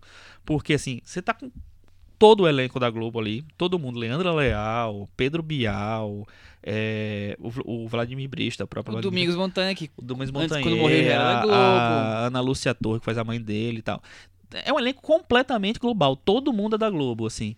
É, e ao mesmo tempo, é, e Ele é o Pedro Bial zoando, zoando a Globo o tempo inteiro. E tem cenas meio violentas, inclusive, Eu- né? Mas, Chico, você não, É. eu, eu, fico pens- eu pensei nisso também, mas você não acha que a Globo tem uma relação com o passado dela que é um pouco de tentar se perdoar, não é se perdoar, é expor os próprios erros pra mostrar que não comete mais? Mas Eles já aí- fizeram isso tantas vezes. Pode ser, História mas das aí, diretas. mas aí, Thiago, assim, se o filme não é Globo Filmes, e se ele é. E, e se ele não, não lida diretamente, não fala o nome Globo e tal, até porque talvez fosse estranho falar o nome Globo e não poder falar os, os outros nomes. Se bem que ele fala Gretchen, né? É. Aí, assim, fica, fica um negócio esquisito, entendeu? Fica. Assim, porque, assim, pô, como é que ele conseguiu tanta liberdade se ele tá falando mal da Globo, mas ele tá com o elenco da Globo ao mesmo tempo, assim? Então eu acho que isso me fez gostar mais do filme É, até. eu acho que é um ruído interessante, que ele é. fala mal, mas tem um limite ali. Eu não noto É. também. Vamos ter que perguntar Não, pro Daniel exato. Rezende É. como ele conseguiu isso, É. né? É, te- Pois é. enfim, te- é um, é um filme que trata tudo com humor. Acho que o humor alivia muito. Isso até que o Chico falou, de que o filme nunca pesa tanto no- nos clichês e nem nas fórmulas, é porque ele tá sempre com humor, sempre um tom de gozação, um, do- um dom, Uhum. um tom leve, Ele, né? ele quer passar um- uma, uma coisa meio irônica do próprio Isso, Bozo, né? Do próprio bingo. Acho, acho que é por aí. Vamos pro Metavaranda? Vamos. Cris Lume. 7,5. E aí, Thiago? Eu vou dar nota 6. O Chico eu vou dar nota 6,5. Eu vou dar nota 7. Com isso, nosso querido Bingo, o Rei das Manhãs, ficou com 68 e está aqui na Tá bem, varanda. tá muito bem. Quase Muito bem. 69, que seria uma nota que iria ser condizente. Combinar bastante com muita com coisa do filme. Mas não foi Pois mesmo. é. Viva, Mas an- viva o arredondamento. Viva o arredondamento. É, não vou, antes de passar para o próximo tema, a gente está num momento do, das discussões sobre cinema brasileiro que se fala muito sobre qual filme seria o filme brasileiro do Oscar do ano que vem. Seria bingo, gente. Pra- Cris, Cris, você, você tem Que uma, uma, uma opinião formada sobre isso? Acho uma que- teoria, vai? então, Acho que tem pontos a favor, né? Que é o fato do Daniel Rezende já ser, já ser, ter sido um indicado alguma vez na vida. Mas tem pontos contra, né? Não sei se é o tema que o, a nossa academia aqui local prefere. Eu acho que tem o- outros, outras produções aí que estão fazendo, são temas Ah, mais você- palatáveis ah, para os Cris, nossos. Você fala so- mais sobre a nossa academia. Brasileira, É, brasileira. A gente vai escolher esse? Porque Será que é esse o tema que a gente quer escolher? Eu, eu fui ver o filme ouvindo já falar que o filme tinha cena de sexo, uso de, uso de drogas. Eu imaginei um filme super pesado e tudo. Depois que eu vi o filme, eu pensei, o Oscar aceitaria de boa.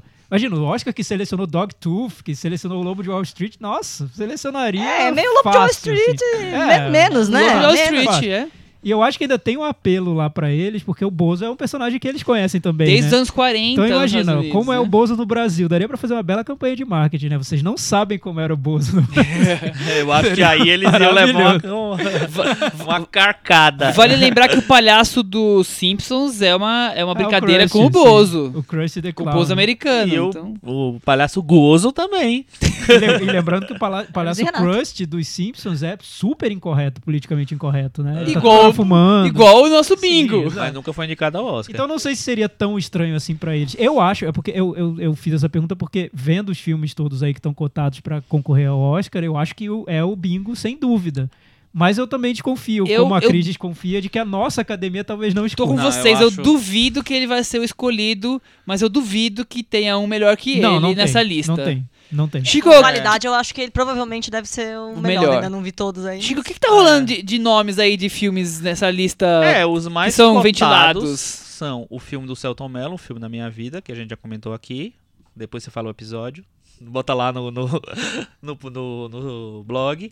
E o filme da Laís Bodansky, que acabou, acabou de ganhar é, o Festival de Gramado. E vai estrear 86 semana falando de que Celton. Mello. Ó, Episódio, então 86. faz pouco tempo. Faz hein? pouco tempo. E tem o E- Como Nossos Pais, que vai estrear semana que Como vem. nossos pais. Então eu acho Será tema aqui na, na varanda semana que Isso. vem, já estamos adiantando. spoiler.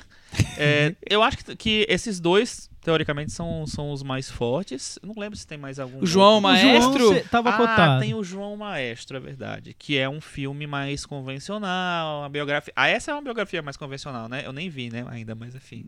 Ninguém E- aqui viu, né? Não. E o, assim, não sei. Eu acho que como o, é- essa, essa, esse ano a gente teve uma mudança, né, na, na, na, na seleção, na, no, no- na maneira como vai ser selecionado o filme. O filme era selecionado sempre foi pelo Ministério da Cultura. E agora vai passar para eles passaram a bola para nossa querida Academia é, como é que chama? Academia Brasileira de Cinema, sei É, lá, algo assim, sim. É, e aí vai ser um negócio meio esquisito, né? Porque, por exemplo, a gente tem. o- é, é, os filmes têm que estrear até setembro, eu acho, para poder serem. Então já é, acabou. Não, setembro. Ah, durante setembro. É, não, até o dia 15 de setembro. Ah, bom, no dia como 15 de meus pais não a gente, vai a gente vai estrear. escolher.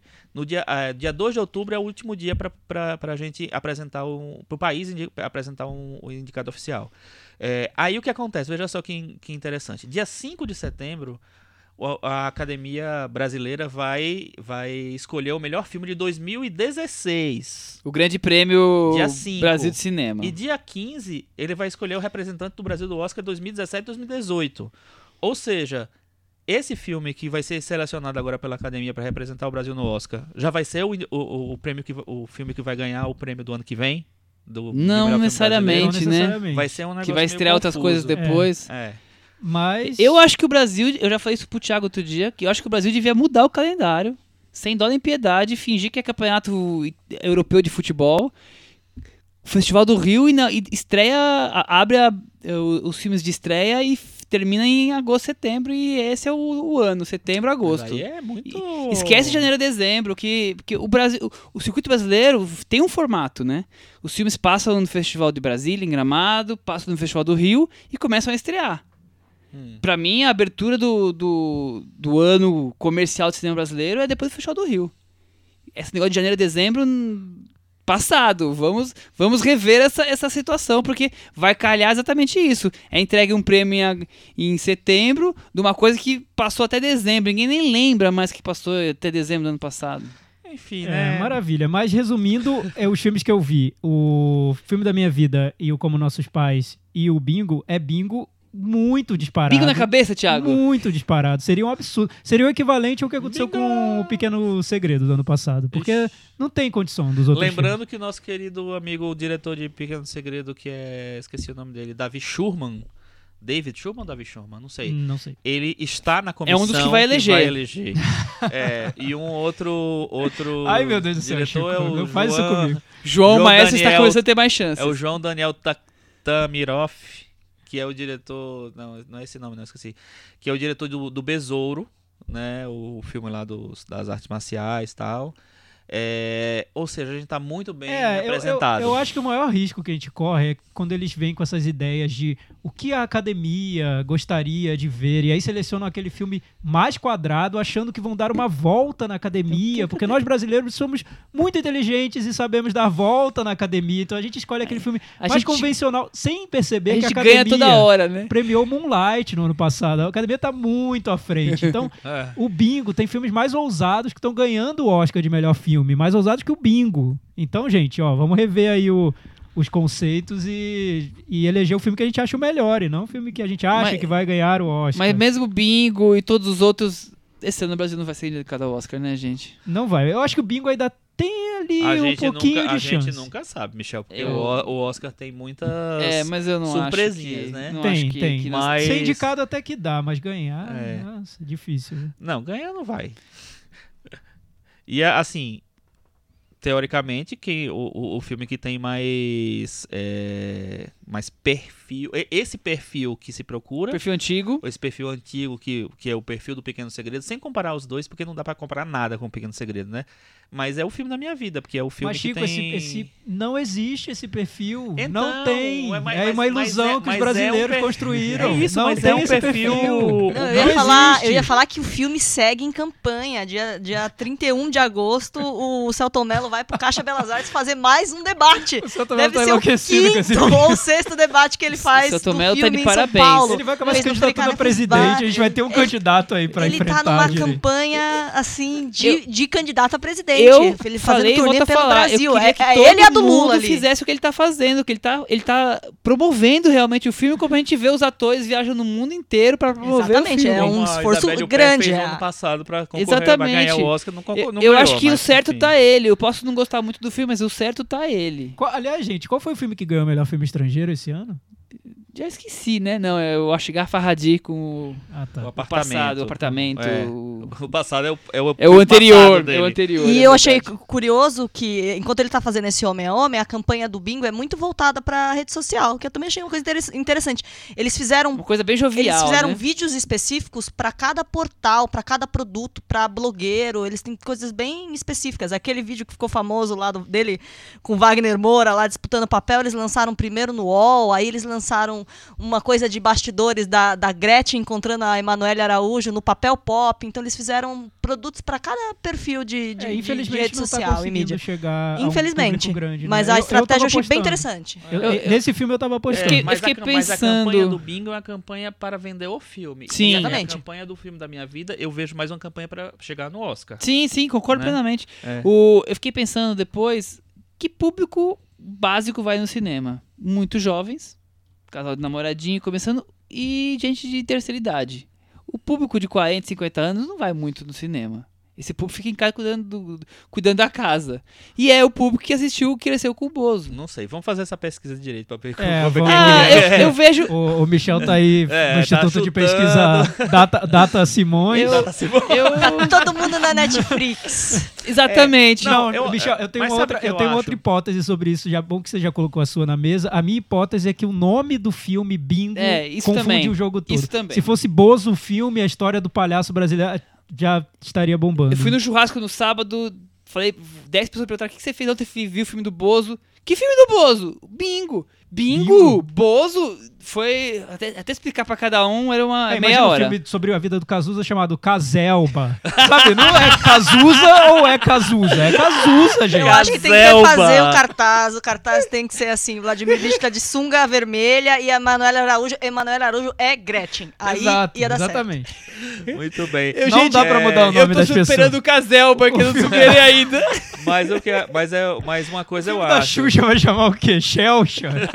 Shelda. Shelda o filme.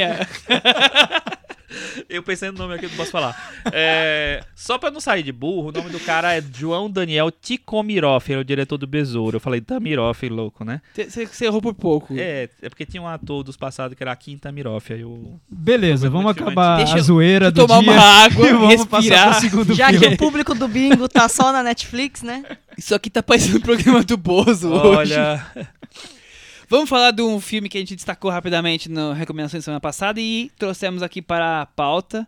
Nós vamos usar o nome dele em francês, que parece, que parece português, mas não é? Ou nós vamos usar o nome dele em inglês? Por que, não que não traduziram logo pra cru? Por que, que não fizeram isso logo, é, né? Raw. Tá no, Porque net, não foi tá na Netflix. lançado, com- né? Não, Tá como Raw. tá no Netflix como Raw. É Então vai ser agora- Raw. Agora com essa cozinha gourmet bruta, as pessoas estão fazendo coisas raw, então eles acharam que tudo bem. Ah, Tipo Tipo, Raw. Food. Isso, Ah. raw food. Ah, a Cris explicou tudo aqui pra gente. Pode ser, pode Então ser. vamos usar a Raw. Vamos lá. Raw. É. O filme Raw passou na semana da crítica em Cannes, ano passado. Filme dirigido pela Julia Ducournau. Primeiro filme dela. Primeiro filme dela, ela tinha um curta e a co-direção de um telefilme antes. E eu, eu não assisti, mas eu li bastante entrevistas com ela. Parece que ela tem uma força visual parecida com o que tem no filme. Tanto no curta quanto no telefilme, que já vem uma coisa daí.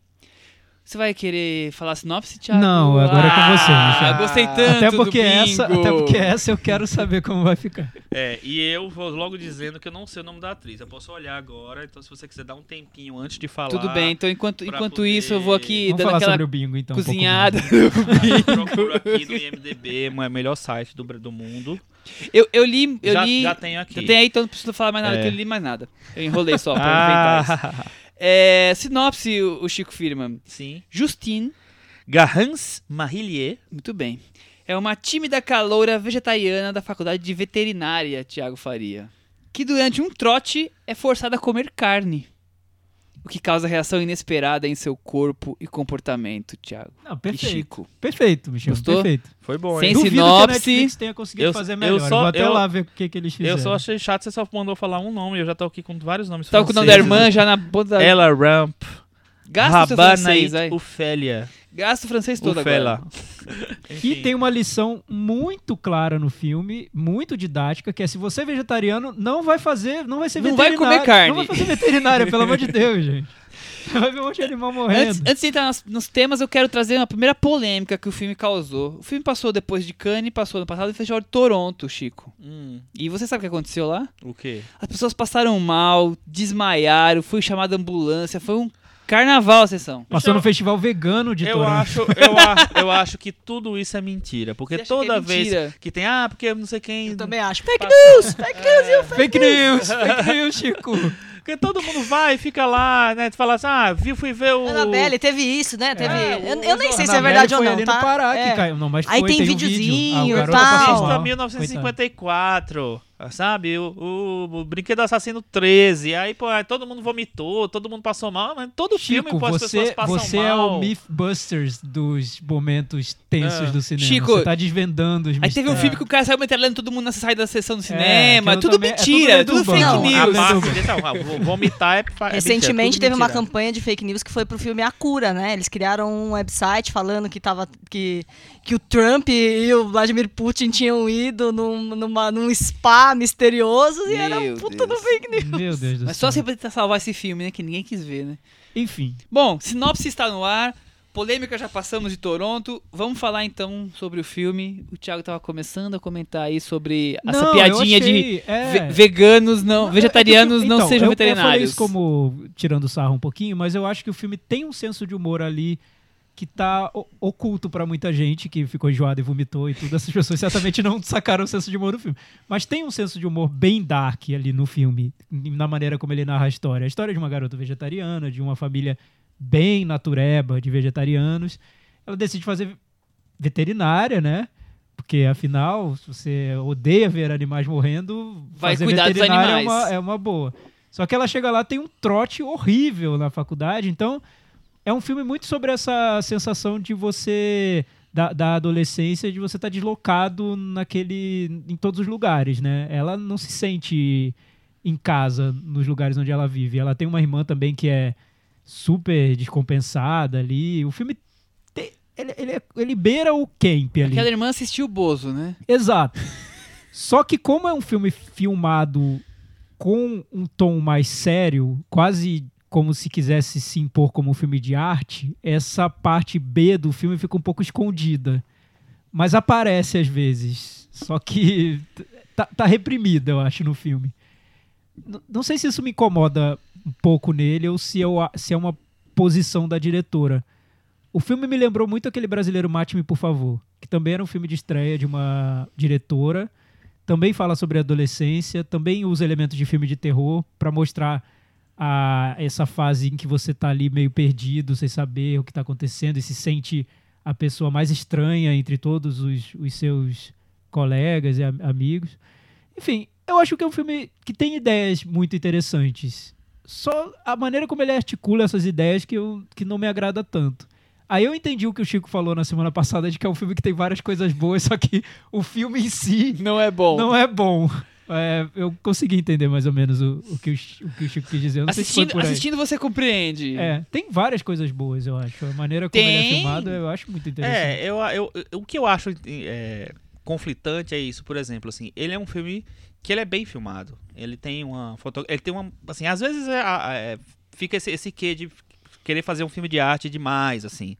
Mas assim, ele tem uma fotografia bem pensada, ele é montado de uma maneira, sabe, específica, ele tem uma direção de arte muito boa também.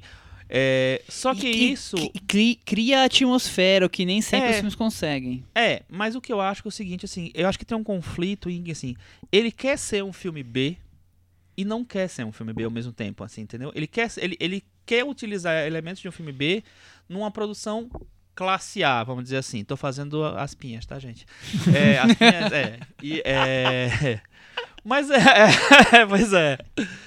E aí, o que acontece? Eu acho que tem um, um, é, um desencontro das coisas ali, porque assim, não que não, que, que não, não possa ter, mas eu acho que os tons eh, eles se confundem, eles, eles, se- eles se. Né, confundem, eles se chocam ali, eu acho. Então, eu. a- as partes são gore, né? Sim, tem- tem- tem são momentos as, as gore, partes é. gore são, são muito, muito gore, assim, só que dentro de uma coisa, de uma embalagem, tipo assim, pra dar uma importância pro filme. Eu acho isso meio.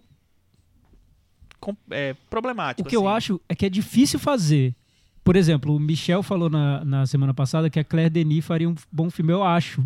Porque ela até já fez o filme do, de vampiros Desejo e dela. obsessão, o Desejo e né? Obsessão, O- Trouble Every Day. Muito parecido com esse filme, É. ela lembra muito. Então, mas ali ela usou esse tom de um jeito total, completo no filme. Ela banca esse tom, né? Mergulha, Ela né? mergulha nele e leva as últimas consequências. Você Aham. embarca no filme ou não embarca. Ela não vai fazer concessão pra você. Nesse eu acho que ela fica muito indo e vindo. Ela, às vezes, facilita o trabalho de quem tá vendo, às vezes tenta ser mais radical.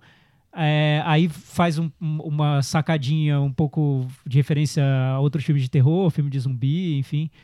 Aí volta pra falar sobre a relação da garota com o colega de quadro. Enfim, ela, ela, ela ainda tá um pouco indecisa sobre o, que ela, o cinema que ela quer fazer. Eu noto isso. Exatamente. Talvez por assim. ser o filme de estreia também. Também, mas também, sei, também, ela, e também eu acho ter- que ela quer muito tentar trabalhar essa coisa do da como é que é a palavra libertação essa coisa da, da adolescente se amadurecendo que é bom, que é, É legal, bom, é é interessante, eu mas acho. aí fica, fica meio que uma saladinha né É. quer dizer tem o gore tem a, fundo, a libertação tem a você- coisa escondida que a gente não pode falar que é É, spoiler mas você usar esse lado do terror pra mostrar o, o- como tá o, o psicológico da personagem, né? Como se fosse uma metáfora para o que a personagem tá sentindo, é interessante. Vários filmes já fizeram também, de Carrie a Estranha pra frente. Enfim, vários filmes já fizeram. Mas eu, eu sinto que. Sabe quando o, a- o diretor quer mostrar o filme num festival e quer que o filme seja provoque um impacto naquele contexto do Uhum. festival? Eu Esse sinto é um isso grande problema nesse mim. filme. Eu acho que assim, ela, ela tem uma. Ela conversa muito com um, é, o New French Extremity, que é uma tendência no cinema francês já faz algum tempo, desde os anos 2000 e tal, de fazer esses filmes que são muito violentos é, visualmente, assim, mas tem uma embalagem mais séria, mais um, um tom mais. Ele não é um filme, por exemplo, do Toby Hooper, entendeu? Não é um Massacre da Serra Elétrica, porque que vai ter o gore lá, mas, e- mas vai ter uma estética que, que, com casa que com casa com gore. aquilo ali. Ele quer é, é, inserir essa, essa, esses excessos visuais, vamos dizer assim, dentro de uma embalagem mais séria. Então, assim, eu por um lado eu acho interessante porque você é, a princípio você tá querendo dar credibilidade pro filme, você tá querendo dar uma. uma um, sei lá, uma, uma, uma textura pro filme. Só que textura de corpo, eu tô falando, não de visual. Mas assim, ao mesmo tempo, eu acho que fica meio gratuito, porque fica parecendo que você tá querendo fazer um filme de arte, desculpa, um filme de arte, é, só que é um filme chocante, um filme que tem que, sabe, que tem que se comunicar com as pessoas, que as pessoas têm que ter uma reação em relação àquele filme. Aí as pessoas vomitam, né? As- Essas pessoas fictícias que Bem vomitam. E aí, é, e aí isso me incomoda. Quando eu percebo que tem essa coisa meio é, de, de- de esperar da- da- das pessoas, da- do, do espectador, uma reação muito, muito é, física, muito forte do filme. Aí eu vejo, um, acho que me incomoda um pouco, porque eu acho que fica meio gratuito. É, e, e tudo do filme é extremamente visual, né? Então até o, o, o trote é roupa branca, tinta, pra ficar essa coisa do gore até Sim. onde não É. tem o gore, né? Mas eu É. acho interessante um filme dirigido com essa temática, dirigido por uma mulher, você traz um olhar totalmente diferente pro, pra esse tema. Porque eu lembrei muito do Carrie, a Estranha, que é um filme inspirado num livro escrito por um homem, dirigido por um homem. E a ideia que eu falei, é- e a ideia que eu falei vem do Claire Carrie É, exato. totalmente. Total. acabei- a cena que eu acabei É. de contar. A cena, tem umas diferenças diretas ali, né? Tem. É, mas nesse caso é uma mulher dirigindo, então e ela quer mostrar a transformação física, sexual daquela personagem, né, na pele A mesmo. carne e o sexo estão ali Esses momentos eu acho que são bons no filme. Eu não tinha visto desse jeito. Você mostrar. Ela, ela quer mostrar muito a carne, ela trabalha muito com, com o, o corpo em transformação. Né? Tem um lado meio Cronenberg ali na, do- na maneira como ela trata do corpo. Mas uma mulher falando sobre uma menina desse jeito tão particular, forte, eu não tinha visto. Pena que tem todas essas afetações de fazer o filme de terror Nas de arte que ela entrevistas queria dela, fazer. ela fala muito de usar o corpo em cena e ela fala muito de influências de Cronenberg e David Lynch. Olha. é, não podia deixar de escapar porque o Thiago matou a pau, né? Não, mas é interessante. não, é- é- é- isso eu achei é, é bem. É Que uma, tem é uma uma- cena de depilação que é puro É- Cronenberg. é- ali. é- É, mas né? é uma cena que já virou clássica, eu acho. É, porque é sim. inesquecível essa cena. Você pode gostar ou não da cena, mas se você esquecer dela, você nunca vai esquecer. É, eu acho que essa coisa visceral que ela quer passar o tempo inteiro é me irrita. Eu acho que o filme, ele até certo ponto, ele, eu tava gostando do filme, tava achando ele bem, é, ele com uma assinatura mesmo, sabe, percebendo aquelas coisas. Eu tava gostando que eu tava é, entendendo o filme como um filme de seita, que eu adoro essas- esse terror de seita e tal. Mas depois eu acho que ele fica muito banal, assim, a partir do bullying que é Eu acho que depois da cena, da cena do, da depilação, o filme começa a se encon- encontrar soluções pra É, e fora- e fora resolver, e, tem- aí eu acho que ele perde E o fora que controle. tem um daqueles desfechos que tentam amarrar o filme inteiro, É, que eu achei então. um pouco desnecessário. Extremamente. Pra quem tá querendo uma explicação, eu acho que parte do público quer, né? Uma explicação, tem, porque tá tudo explicado ali naquele final, né? Podia ter parado antes, né? É, não Podia Só ter que eu não sei parado se antes. condiz muito com até a proposta tão radical que ela tá querendo, né? É, não filme. sei, mas eu, e aí eu acho que ela, que ela tenta embalar tudo assim de, de, uma, de uma maneira tão. Que, que o filme seja meio uníssono, que, que, que, o filme tenha uma, uma voz só, assim, mas assim, eu não acho que ela consegue. E aí ela pega um público que tá esperando esse tipo de filme. Que, que sabe, que, que se interessa por esses filmes mais. Mas é um tema central também que a gente não vê no sistema. No, no sistema não, no cinema normalmente, né? Mas Fazia tempo, o, né? tema central que você fala que seria o quê? O tema de terror. O tema do terror. É. É, já, tá. já que nós estamos É. evitando o spoiler dessa palavra. É porque tem bem. variações mil é, ali, não, não né? é muito comum no cinema atual. É, Então, nesse é, não, não esse, tema específico não, mas assim, esse tipo de cinema tem sido feito muito na França nos, nos, nos últimos tempos. Então, Chico, tem paralelo tipo, com o, o novo horror? Não, acho que não. Eu, eu acho que não porque é um cinema muito visual de Muito gore. É. muito gore, entendeu? Tem um, é um gore estilizado, vamos Ah, dizer tá. assim. Tipo forró estilizado, é um gore estilizado. É, um forró estilizado, um forró Os estilizado. franceses do forró do gore estilizado, é isso. Pois é. Tá bom. E aí eu acho que ah, é- esse pra mim é um, pro- é um problema. Desde que eu vi. Vamos pro Meta. Varanda? É, eu vou dar nota 5,5. E você, Eu Chico? também, 5,5. Eu vou dar 4,5. Com isso, será que ele ficou na Meta Varanda? Ficou na varanda? 52. Tá Ficou varanda. pendurado. Nossa, Tá ficou É penduradinho. pendurado ali. Ficou por um dedo, né? Ficou por um dente. Ficou por um dente. Por um dente, boa. Tá, por, Ro- por um dedo cortado. O Raw ficou aí por Opa, pouco na Meta Varanda. E agora vamos para aquele quadro que tem uma vez por mês, né? Os virginianos devem estar ansiosos para ouvir Chico Meu Firman. ascendente, hein? Seu ascendente? É. Então vamos ver o que o Varandeiro do Zodíaco tem a dizer sobre o cinema e os virginianos.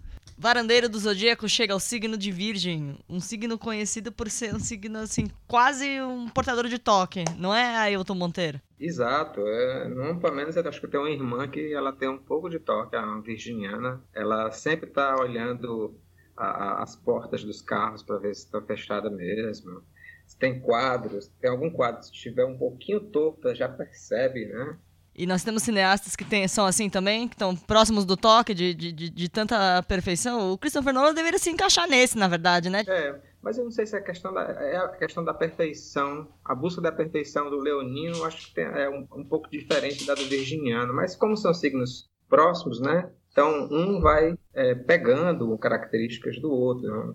Então os cineastas que a gente pode destacar, um deles é o Brian de Palma, tem aquela coisa dos detalhes, do, da, da construção dos contrários, o tira bom e o tira mal, né, os intocáveis, é, a, a complexidade dos gangsters, né, como no Scarface, né, tem um, então, E nessa sua lista aí, eu vi que tem um, um diretor que é tão fã do Nós Quatro que fez até um filme com o nome Zodíaco, é isso, né?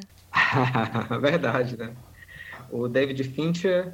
Inclusive, é, é, o Zodíaco é um daqueles filmes que eu gostaria de rever, até porque eu dormi quando eu vi. E eu sei de outras pessoas que dormiram também assistindo o Zodíaco. Eu não sei. Dormiram? Pois é. Mas eu, eu pretendo rever, porque eu acho ele muito bonito, assim, a construção desse filme. Uma das coisas que eu acho que é interessante e que é uma das, é uma das que mais destaca o, o, o virginiano é a timidez, né? Essa coisa de dar voz para as pessoas que não são tão populares. E aí a gente vê no a rede social, por exemplo. E também tem essa questão do personagens que se escondem. né? Então, no Clube da Luta, a gente tem um protagonista que não sabe muito a respeito de si mesmo, né? Sabe uma coisa muito importante a respeito de si mesmo. E você acha que tem algum filme que resumiria o Virginiano? Pois é, como o virginiano, ele é uma espécie de um arquivista, talvez seja aquele divertidamente, né? A animação da Pixar, é que faz a- uma catalogação, né? Da, da mente da pessoa, né? Eu acho bem interessante aquilo ali. Ailton, então acho que foi isso. Pois é, o próximo signo é, é o Libra, né? É o signo da dúvida, né? Ser ou não ser, né? Promete, hein? Vamos ver. Chegamos ao. Com Virgem, a gente chegou ao, ao- à metade, né, do Zodíaco. É né? verdade, É o estamos no centro do Zodíaco. Então tá bom, então é isso, Ailton. Obrigada. Pois tá, um abraço. E recomendações?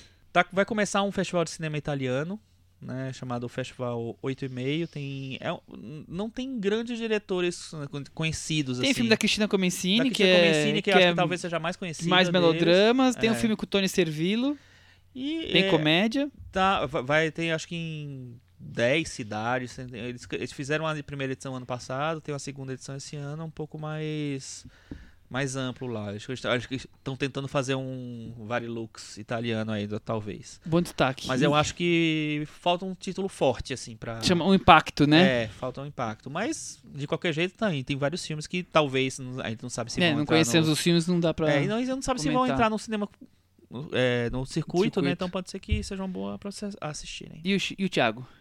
Ah, então, eu vou fazer uma recomendação meio doida aqui, Ixi. fora da, fora da O curva. Thiago, a gente falou de anos Tá, 80, é, hoje, hoje combina, bingo. Né? Combina, tá, tá, tá condizente aqui. Vamos que vamos.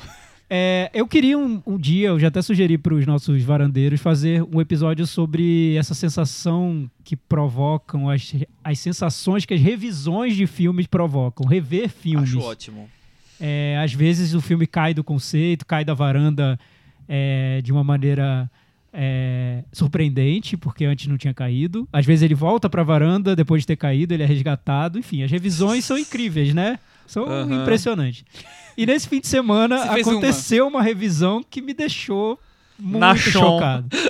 Enfim, resumindo, deixou ali que nem o bingo nos bastidores do programa. Opa, que que é isso? Enfim. É, eu fui, por acaso, foi por acaso, eu fui ver o, o- com a, a Lei e os pais dela, é, a gente fez uma sessão família para ver O Planeta dos Macacos, A Guerra, que é um filme que eu tinha visto e tinha gostado. A gente já fez um episódio aqui na, na varanda. Olha! E eu, na revisão do filme, eu fui ver em 3D. Eu não tava afim de ver em 3D, porque eu detesto ver em 3D. É uma coisa que eu dispenso. Eu gostei tanto do filme. Ele, eu achei tão sensacional. O Ah, filme é? foi pra cinemateca do Tiaguinho. Olha isso! Direto. Sim, é um dos meus preferidos do ano já. Olha E, só. e mais ainda, eu achei o 3D do filme tão bom que eu terminei o filme recomendando para as pessoas vejam o 3D, vai sair de cartaz, vejam em 3D. O 3D do filme é muito bom. É um dos melhores que eu já vi. É muito, o filme é pensado todo em 3D, então tem sempre mais de uma camada. Você sente sente lendo um livro para criança daqueles que você abre e tem as dobraduras, você era é um tipo de, de, de 3D que eu ve, já vi em vários filmes, mas não com tão bem pensado quanto quanto nesse. E é um filme que, desde a primeira vez que eu vi, ele meio que confunde o que eu espero de um filme, assim, porque os três gêneros principais dele, que são faroeste, filme de presídio e épico bíblico, passam longe dos gêneros que mais me tocam. Claro, eu admiro vários faroestes, vários épicos bíblicos, mas tão longe de ser os gêneros que são os meus preferidos. Mas esse filme tinha algo ali que eu achei tão bom que quando eu revi eu percebi o que era, que é a maneira como ele é filmado mesmo. Eu acho que a direção desse filme é um primor. O jeito como ele, a história flui e como ele constrói os personagens, no tom que ele encontra, que nem é grandiloquente, nem é uma coisa boba e leve, tá ali no meio, um equilíbrio muito sutil. Eu acho incrível. Eu quero rever de novo o Planeta dos Macacos, a Guerra. Aí você fala na próxima subiu, recomendação. subiu, na, subiu na minha, no meu conceito. Olha isso. Foi pra Cinemateca. Eu, se eu pudesse, eu aumentaria a minha nota do Metavaranda. Eu acho que eu dei 7 ou 7,5, eu daria um 8,5. Você deu Eu 7,5, que eu 8,5 acabei de pesquisar aqui, fui fazer minha lição de É casa. isso, então a, a lição da noite. Revejam filmes. Esse ano eu revi Tony Erdman e o Personal Shopper. subiram ainda mais no meu conceito. Vi coisas ali que eu não tinha visto da primeira vez. Então fica a dica, revejam. Eu revi no, o, o Personal Shopper no avião. Foi a, foi a parte da viagem que passou mais rápido. Cris, eu tô até assustado com essa revisão eloquente aqui do Thiago Faria, que eu acho que eu não, não sei nem o que recomendar. Você tem alguma coisa pra Ah, eu recomendar? tenho. Agora, quinta-feira, a gente tem a segunda edição do Projeto Replicante, que vai ser com Veludo Azul. E eles prometem surpresas para fãs de Twin Peaks, já que segunda-feira temos a de- o der- derradeiro final, season finale de Twin Peaks. Então, Cinesala, é isso? Cinesala, Pinheiros. Sessão única quinta-feira. É, só, só é, lembrei agora rapidamente, assim, hoje a Carol Almeida, lá de Pernambuco, no blog foradequadro.com, fez um texto muito bom sobre o Estranho que Nós Amamos, da Sofia Coppola, falando tudo que. toda a importância, segundo ela, é, na, na visão dela, assim, do, é, do filme, para trazer essa visão feminina para a história, para tudo, tentando decifrar o que os motivos da Sofia Coppola. E eu achei muito, muito bem articulado. Continua com problemas em relação ao filme, com é, várias questões em relação ao filme, mas assim, é um texto que vale muito a pena ser lido no foradequadro.com. Eu li também, Chico. Eu gostei muito, viu? Eu li Uhum. por causa da sua dica. Uhum. Achei um texto muito bem escrito. É raro ver, ver texto assim na, na crítica, sem aqueles vícios da nossa crítica que a gente tem. Não vou também entrar em detalhe, mas enfim. Um texto muito aberto ao, ao, ao filme e trazendo ideias muito fortes e particulares ali pro, pro que tá na tela. Ela me convenceu em vários aspectos. Me Legal. deu vontade de ver o filme de novo. Eu também fiquei com vontade de ver de novo. Nossa, vamos começar a criar o podcast das revisões aqui, né? Não, mas rever é importante. Às vezes a gente. Eu, eu penso isso muito. A gente vê tanto, a gente quer ver tanto e consumir tanta novidade, E gente- preencher nosso e- álbum de figurinhas que E a gente ver não, muito. a gente não volta, né? Sim. Ao contrário do- de um disco, por exemplo, que a gente tá sempre voltando. Por exemplo, quando eu gosto muito de um disco, eu ouço mil vezes. Vezes. Sim. Encontro bilhões de detalhes na décima audição. O filme a gente vê, gosta e deixa, né? Ou, ou desgosta e fica Ou lá desgosta e. deixa também lá. Eu então vou recomendar só dois nomes rápidos de gente que se foi muito recentemente e vale a pena ver os filmes dessas duas pessoas, que é o Toby Hopper, que o, Thiago, o Chico até comentou rapidamente aqui hoje, e o Jerry Lewis, que a gente acabou esquecendo de falar semana passada, e eu Ah, pois é. foi a pessoa que mais me fez rir Não foi vendo o Bozo? filmes Não quando foi eu era criança. Ah, não, vendo não. filme. E o Toby Hopper fez um filme que marcou minha infância, que é Life Force. Puta, eu no Brasil adoro foi esse Força filme. Sinistra. Todo mundo Eu adoro tá revendo esse filme. fim de semana Marcou esse infância, filme. Eu não porque vi. passava na Globo, passou depois do Fantástico. Passava, passava bem tarde na Passava Globo, bem porque tarde, tinha- mas as crianças todas porque viam. era um filme que tinham Muita peitos. mulher Nossa! É, Muita mulher muita pelada. mulher pelada. É, são É, aliens, mulheres peladas. Eu acho que tem tudo É a ver acabar só. o podcast É hoje com só. essa É. muita É. mulher pelada do É. filme. Muita mulher filme, pelada. Que aparece várias vezes. Vamos ver, vamos baixar. Mas é um filme muito bom, muito, principalmente para os fãs de ficção científica que estão começando, Millennials. É, é um filme muito bom e muito legal de, de- de assistir. Eu acho que é o meu, meu favorito. Tom Life Hooper. Force, Serra, Serra- Massacre da Serra Elétrica, Sim. Poltergeist, Top Hopper tem Então, vários assim, clássicos. millennials que acham que ficção científica parou em Guardiões da Galáxia, vejam Life Force. é. Tem muita coisa lá, muita coisa surpreendente no Life Force. Então, põe o supla pra tocar e até semana que vem. Tchau. Tchau. Tchau.